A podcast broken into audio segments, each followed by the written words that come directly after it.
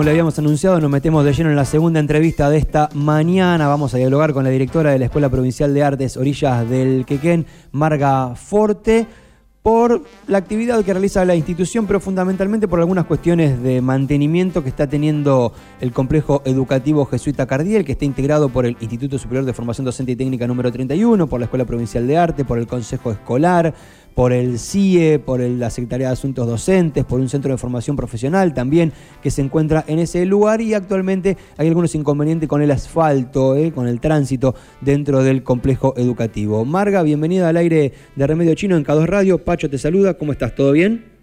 Hola Pacho, ¿cómo andás? Sí, muy bien. Acá estoy en la escuela, en mi dirección, viendo el río, una mañana preciosa, soleada y un río magnífico. Hermoso, hermosa la postal que nos abrís en el comienzo de la charla. Bueno, concretamente, bueno, vamos a cambiar un poco, no voy a decir vamos a sacar, salir de la buena onda, vamos a mantener toda la buena onda posible, pero vamos a hablar de algo que no necesariamente funciona del todo bien, como es concretamente el asfalto del complejo educativo jesuita Cardiel. Están teniendo algunos inconvenientes con ese tema, ¿no? Claro, sí, sí, ahí vimos que vos me mandaste que habían publicado los estudiantes eh, como una queja de sobre eso, una queja real.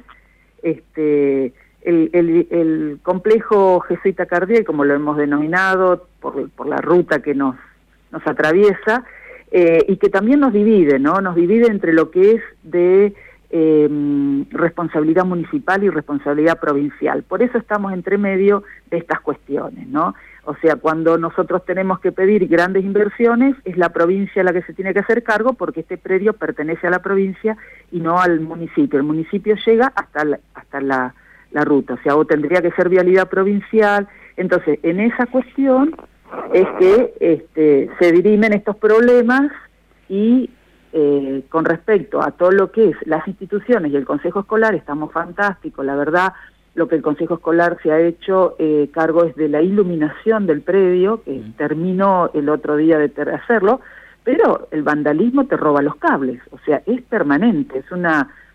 Por eso yo acá me había notado algunos datos que tenían que ver con, con el recorrido histórico, ¿no? Porque eh, en su momento yo estaba viendo, eh, hubo una cátedra de patrimonio en, en, el Instituto 31 de la arquitecta Elena Méndez que hicieron todo un estudio histórico para nombrar declaratoria patrimonial de interés municipal ¿no? y cultural.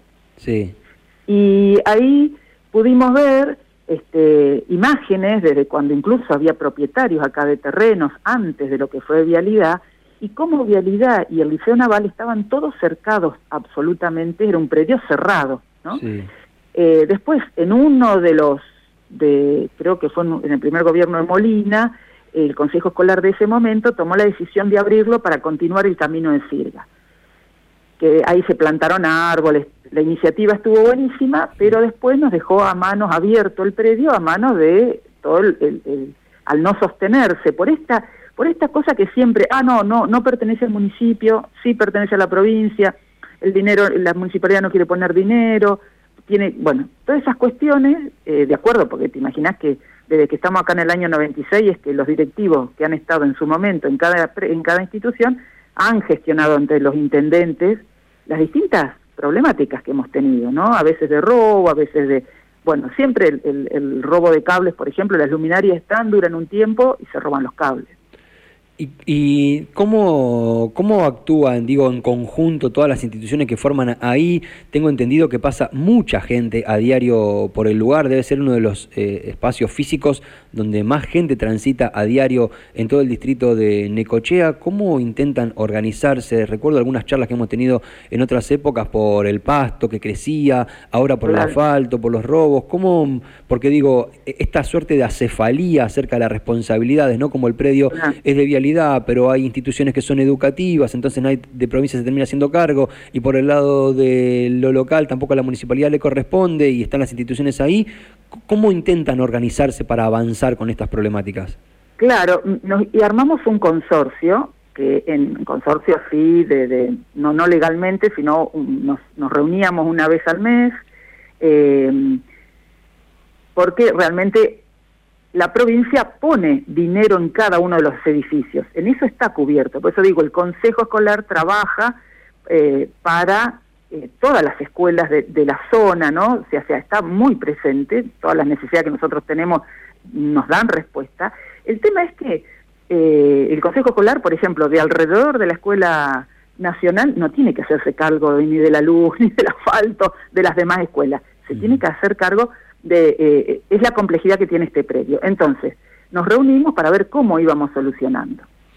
Eh, de lo que no teníamos nada, que era esto que voy a decir, dar en su momento respuesta al pasto que crecía y era un predio de 8 hectáreas, por ejemplo ahora tenemos cuatro operarios que el Consejo Escolar ha ido recuperando de distintos lugares y ha ido poniéndolos acá y en su momento entonces ellos ponían la mano de obra y las instituciones el combustible. Ahora con esta nueva gestión, por suerte el combustible también se hace cargo este, por donaciones, el Consejo Escolar y demás, así que esa, esa, carga también nos ha sacado de las instituciones, o sea que lo que es tema pasto, eh, temas luminaria está cubierta, que era una de las grandes demandas y eso está muy bien cubierto, y el asfalto, que es un, imagínate, este asfalto, yo estaba revisando la historia del lugar, cuando se diseña este lugar, no se diseña para que circulen autos, y circulaba muy poca gente cuando eh, estaba eh, como se llama, vialidades de 1965 a 1980, después son asfaltos, o lo que se ha hecho es desde esa época. Mm. Después estuvo el liceo militar, que tampoco circulaban autos, pues los autos quedaban afuera y era toda una, una entrada más eh, caminando del espacio. Mm. Entrarían algunos camiones de proveedores y demás, pero era muy poco la circulación. Y a partir de 1996, con la instalación de, imagínate que el Instituto 31 tiene 2.000 alumnos, nosotros estamos, eh, variamos entre 800, 900 estudiantes. El 403 tiene entre 75 y 80 ofertas este, educativas eh, de, los talleres que ellos dan. Eh, en, la escuela secundaria está, está SAD, que ahí se, se hacen todas las asambleas de, este, bueno, ahora están a nivel virtual después de la pandemia, pero... Mm. Eh, anteriormente era toda la gente que venía a tomar trabajo, sea educativo, auxiliares, las asambleas principales, todo se hacía acá adentro. O sea que hubo un momento que circulaban 10.000 personas por día. En los momentos. ¿10.000 personas por día llegaron a circular por dentro del complejo educativo? Claro, y si vos ves lo que es la salida a las 9, a las 21.30, tenés por lo menos media hora esperando, se pasan 5 o 6 semáforos que no podés salir del predio porque es la cantidad de autos, es infernal por la cantidad de gente que estudia acá. Vos pensás que cuando se cerró el Consejo Escolar estudiaban 46 estudiantes, el perdón, el Liceo Naval. Nada más que 46 estudiantes, y acá estamos hablando que en una de las instituciones hay 2.000. Claro. O sea, por eso es tan significativo y es nuestra demanda a la provincia de que esto tiene que ser, como se pensó, en un complejo educativo regional que dé respuesta a la región, eh, que sea como un formato de campus universitario donde la nación y la provincia tengan eh, su presencia, porque le estamos dando respuesta de un estudio eh, superior a cantidad, infinidad de estudiantes que no se pueden ir a estudiar de la ciudad, sea por cuestiones personales, por cuestiones económicas, por lo que sea, están pudiendo desarrollar una actividad profesional de nivel superior, como toda la oferta educativa técnica y docente que da el Instituto 31, que damos nosotros, eh, y, y quedan en Necochea, es una cosa que se puede hacer, toda esa gente que antes se tenía que ir de la ciudad o que no podía seguir estudiando, ahora lo puede estudiar con toda esta oferta que hay. Sí, también chicos y chicas de la región, ¿no? De Lobería, de San Cayetano, de todos los lugares que vienen a formarse a nuestra ciudad y que muchas veces se quedan a vivir acá y que son docentes a futuro, son técnicos a futuro, que pasan por las instalaciones del complejo educativo por cualquiera de sus instituciones también, ¿no? Exacto, por ejemplo, nuestra institución tiene 33 años de antigüedad todos los docentes que trabajan en arte, en todos los niveles de la escuela, yo creo que el 99,9 son egresados nuestros. No será aquel que vino de a otro lado y se vino a instalar en Ecochea ya con un título, pero la el, el 99% son egresados nuestros. O sea que eh, fíjate que uno también devuelve a la comunidad eh, y que todo esos sueldo que los paga provincia es plata que queda acá en, nuestra institución. O sea que eh, eh, tiene que la provincia y la nación dar respuesta. Ahora el tema es cómo se gestiona eso, eh, y bueno, es lo que siempre hemos demandado a todos los intendentes del 96 en adelante, y desde que se creó el consorcio siempre hemos tenido reuniones con los intendentes para esto, para esa gestión. ¿no? Uno piensa, nuestra escuela existe porque en su momento el intendente Taraborelli gestionó ante la provincia la creación de una escuela que diera títulos en arte. ¿Y ustedes eh, sienten en este momento que no están teniendo el acompañamiento por parte del Estado municipal para hacer estas gestiones pertinentes hasta la ante la provincia o ante Nación? No, sí, sí. Este, nos debemos una reunión de este año. Este, y sí, por supuesto, porque la representación del, Estado municipal es el Consejo Escolar. Claro. Eh, pero el, Consejo Escolar se tiene que hacer cargo de todas las instituciones que están acá adentro, más de todas las instituciones de la zona.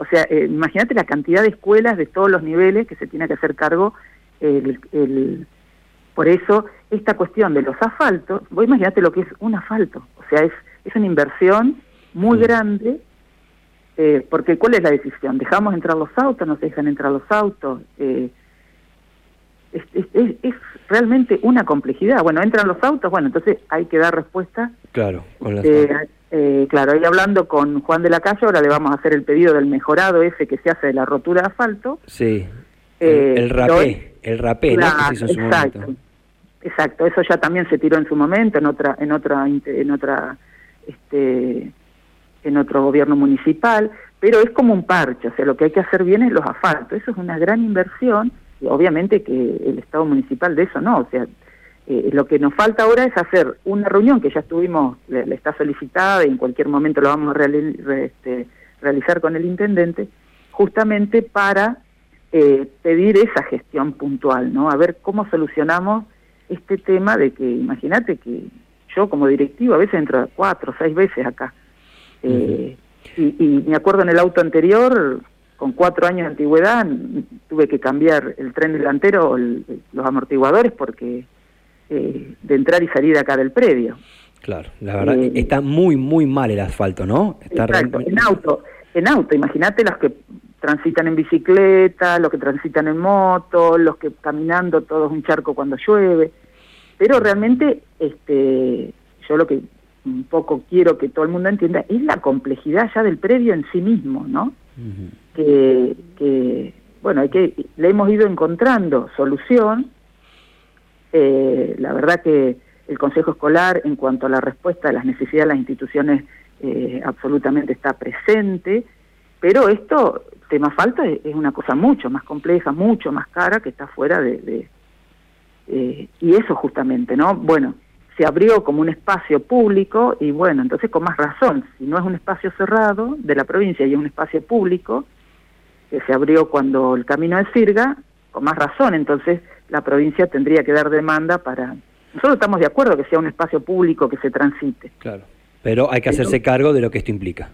Claro, exacto, esa, esa, toda esa de la seguridad, de la iluminación, de, de, de los lugares de tránsito. Bien, más cuando circula tanta gente a diario en un distrito en el que el censo da que en total estamos por debajo de las 100.000 personas, si pasan entre 5.000 y 10.000 personas a diario por el lugar, estamos hablando de un 5, un 10% de toda la población del distrito transitando justamente este lugar, el mantenimiento claramente es uno de los ejes centrales, ¿sí? Claro, y que nosotros somos muy defensores de, de la educación pública y gratuita, ¿no? Eh, así que le vamos a seguir poniendo el cuerpo a las instituciones y al predio porque nos parece que es sumamente importante para la ciudad y para la región este predio educativo eh, y que ha sido significativo. Si lo vemos a nivel de la cultura, la Escuela Nuestra de Arte ha sido muy significativo la existencia de esta escuela para lo que ha sido el aporte en los cuatro lenguajes, en el desarrollo de los cuatro lenguajes artísticos necochea. Excelente. Este, Marga, te agradecemos mucho la comunicación otro día te vamos a llamar para hablar más específicamente de las cuestiones de la escuela, pero me parece que era importante que la gente eh, tenga dimensión del trabajo que se realiza en el complejo educativo, de las problemáticas que tienen y bueno, esperar que se pueda solucionar y quedar a disposición en lo que podemos ayudar para que se pueda avanzar en alguna solución en este sentido. Exacto, yo estaba pensando en ese reclamo que hacían los estudiantes, que por ahí direccionar ese reclamo, que los mismos estudiantes vayan a hablar con el consejo, se reúnan con el intendente, además de las instituciones, ¿no? además de los directivos, también que sea un reclamo puntual pero direccionado, no solamente en las redes, eh, sino que un poco si ustedes este, eh, quieren entrevistar a estos estudiantes, tratar de que eso se, se direccione, ¿no? Correctamente con acciones concretas, o sea, reunión, solicitud, carta.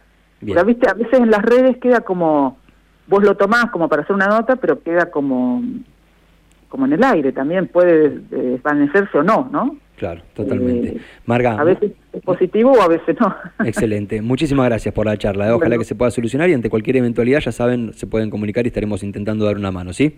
Por supuesto, muchísimas gracias. Por favor, hasta cualquier momento. Así pasó Marga Forte, directora de la Escuela Provincial de Arte Orillas del Quequén, planteando la problemática que están teniendo en este momento relacionada con el asfalto del complejo educativo. Por el lugar pasan entre 5.000 y 10.000 personas a diario. Es un montón. Yo no sé realmente cuánta, cuántos otros lugares de nuestro distrito tienen el tránsito que tiene este lugar.